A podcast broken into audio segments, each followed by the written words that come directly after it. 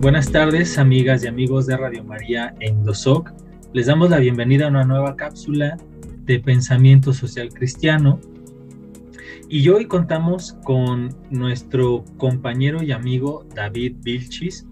Él es politólogo y además es el coordinador del área de investigación en el Instituto Mexicano de Doctrina Social Cristiana, nuestro tan querido Indosoc. Y David, nos dará mucho gusto poder platicar nuevamente contigo ahora sobre pobreza y desigualdades. ¿Cómo estás, David? Bienvenido. Muchas gracias. Eh, muy bien, adiós, gracias. Eh, saludo a toda la audiencia de Indosoc y como siempre es un gusto estar aquí con todos ustedes. Eh, David, quisiéramos empezar abordando este tema de pobreza y desigualdades remitiéndonos a la historia, ¿no? A los orígenes bíblicos, platicando un poco del proyecto de Jesús y en específico cómo vivió Jesús la caridad. Sí, y es que eh, realmente la caridad eh, es el meollo, por así decirlo, del cristianismo. Es prácticamente el corazón que está presente a lo largo de la historia de la salvación si algo encontramos de forma constante a lo largo de la historia de la salvación, es precisamente este amor predilecto que Dios tiene hacia los últimos de la historia.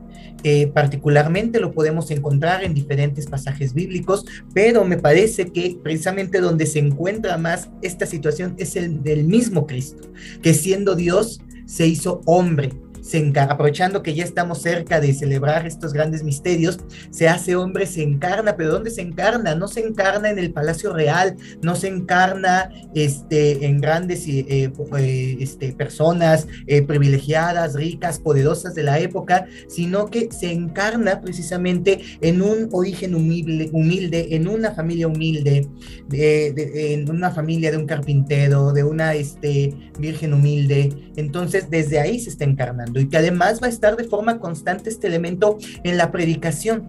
Y aquí quisiera resaltar un pasaje que a mí siempre me ha impactado. No hay otra palabra para eh, referirme a, este pasaje, que es el pasaje de Mateo 25, en el cual Cristo nos habla del fin del mundo. Me parece, ya los expertos en teología y en Biblia podrían este, eh, comentar algo al respecto, pero me parece que es el único punto en el cual Cristo habla formalmente del fin del mundo, de lo que va a pasar en el fin de los tiempos. Este gran pasaje conocido por todos, en el cual va, en el fin del mundo, va a poner a, su la, a, la derecha a unos, a la izquierda a otros, y les va a decir a unos, vengan benditos de mi Padre, y vengan a recibir la gloria del cielo eterno y, ustedes váyanse al fuego eterno de condenación y ambos van a preguntar por qué. Y si nos damos cuenta, lo que establece como criterio, lo que el mismo Cristo establece como criterio de condenación o de salvación, no es ni siquiera seguir una doctrina, no es ni siquiera creer en Él, sino es todo lo que hayan hecho con uno de estos pequeños, a mí me lo hicieron todo lo que no hayan hecho con uno de estos pequeños, a mí no me lo hicieron. Por eso, darle de comer al hambriento, darle de beber al sediento, eh, darle este, vestir al desnudo, darle posada al peregrino, que ahorita lo podemos traducir al migrante, eh, visitar al enfermo, eh, al preso, entonces, en todos estos rostros, y que es una de las partes también que se vuelven medulares, en cada uno de estos rostros, Cristo se identifica, el rostro de la persona en pobreza, el rostro de la persona en precariedad, el rostro de la persona descartada, es el rostro del mismo Cristo. Cristo establece en el núcleo de su predicación esta identificación de él mismo con los últimos de la historia, lo cual está totalmente en sintonía con el gran proyecto de salvación. ¿Por qué entonces esta predilección por los pobres? Porque eh, Dios salva a todos, ¿no? Jesús vino para todos. Sin embargo, como nos lo vas platicando, tiene una predilección por los pobres. Nos das ya algunas pautas, pero ¿tú por qué dirías que Jesús tiene una opción preferencial, una predilección por los pobres? Bueno, en primer lugar, precisamente esta es una de, de las sanas tensiones que hay dentro del mensaje cristiano. Por un lado, la universalidad del mensaje del amor y por el otro lado, la predilección hacia eh, los desposeídos y descartados, que en palabras de este, del padre Scanone, eh, negar una de las dos sería negar el mensaje de Cristo. Entonces, algo que sería también importante mantener. O sea, ese es, por eso decía que es una especie de sana tensión. Hay que mantener tanto el amor, predilecto, eh, el amor predilecto a las personas en pobreza, pero al mismo tiempo el amor gratuito universal de Dios. Ahora, en, en, este sentido, cabe la pregunta, como bien dices, ¿no? A ver, si el amor es universal, ¿por qué se va a dar predilección a los últimos de la historia? Y aquí voy a referir a un par de ejemplos de imágenes que nos dieron este, algunos profesores y profesoras en el diplomado de pensamiento social cristiano de Indosoc. Eh, particularmente las personas que, este, que tengan hijos podrán entender quizás mejor esta, esta idea.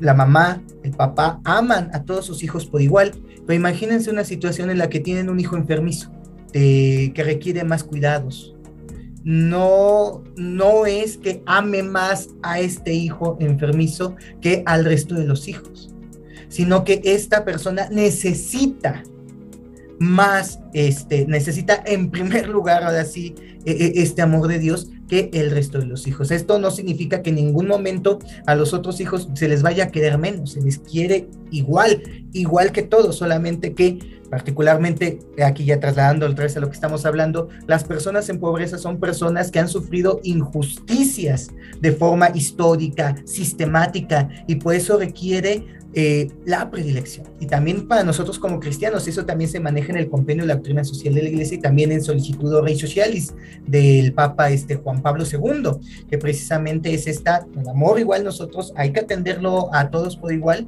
pero eh, hay que poner en primer lugar a las personas excluidas, marginadas, desfavorecidas, empobrecidas, descartadas, porque precisamente por esa misma situación. Y es inaguantable, porque si no hacemos algo, se mueren. Si no hacemos algo, la persona eh, eh, eh, está en riesgo, su misma, si, no ponemos algo, su misma persona está en riesgo y al no hacer algo estaríamos también siendo cómplices de las situaciones que lo están sometiendo en esa situación. David, entonces con esto que nos platicas, esta caridad, esta forma de, vivir y de amar, con la urgencia con, la que ahorita nos dices esta palabra, si no hacemos algo respecto a estos sectores de, de, nuestra sociedad, estos hermanos y hermanas en pobreza se mueren, están tan vulnerados que corren ese riesgo. Esta forma que nos propone Jesús de caridad, de vivir y de amar, dignifica a las personas, sin duda, y este es uno de los elementos que también hay que poner, hay que tomar en cuenta, porque incluso eh, a, en la misma forma de hablar, pues se puede eh, caer en esta idea de tratar de cuidar como una especie de asistencialismo, incluso hasta, hasta luego el lenguaje nos traiciona, los pobres, como si fueran unas personas totalmente alejadas por allá, totalmente ajenas a mí. Entonces ahí el, lenguaje nos traiciona, pero precisamente esta caridad cristiana que nos enseña Cristo está en pos de la dignidad de la persona humana. Entonces, en este sentido, esta ayuda que hemos de dar no debe ser entendida como una ayuda asistencialista de, ay, el pobrecito toma, como para que subsistas. No, sino que tiene que ser una ayuda, no, no una ayuda para el pobre, una ayuda con el pobre.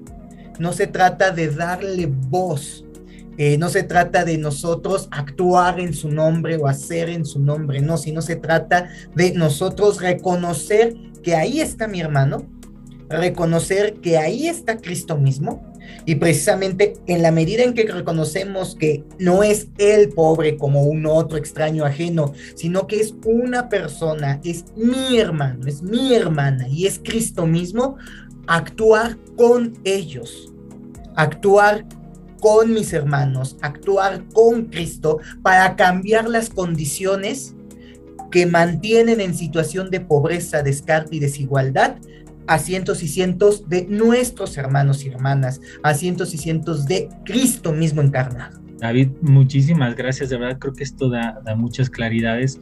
Eh, le recordamos a nuestro auditorio de Radio María Indosoc que nos está escuchando que pueden dejar sus preguntas, sus comentarios, sus reacciones ante, ante esto que, estamos hablando en nuestras redes sociales para poderles dar respuesta y poder estar en diálogo también con ustedes. Gracias David por tu tiempo y pues por tu experiencia y conocimiento. Gracias a ustedes, siempre es un honor y un gusto estar aquí. Y nos seguimos escuchando en próximas cápsulas.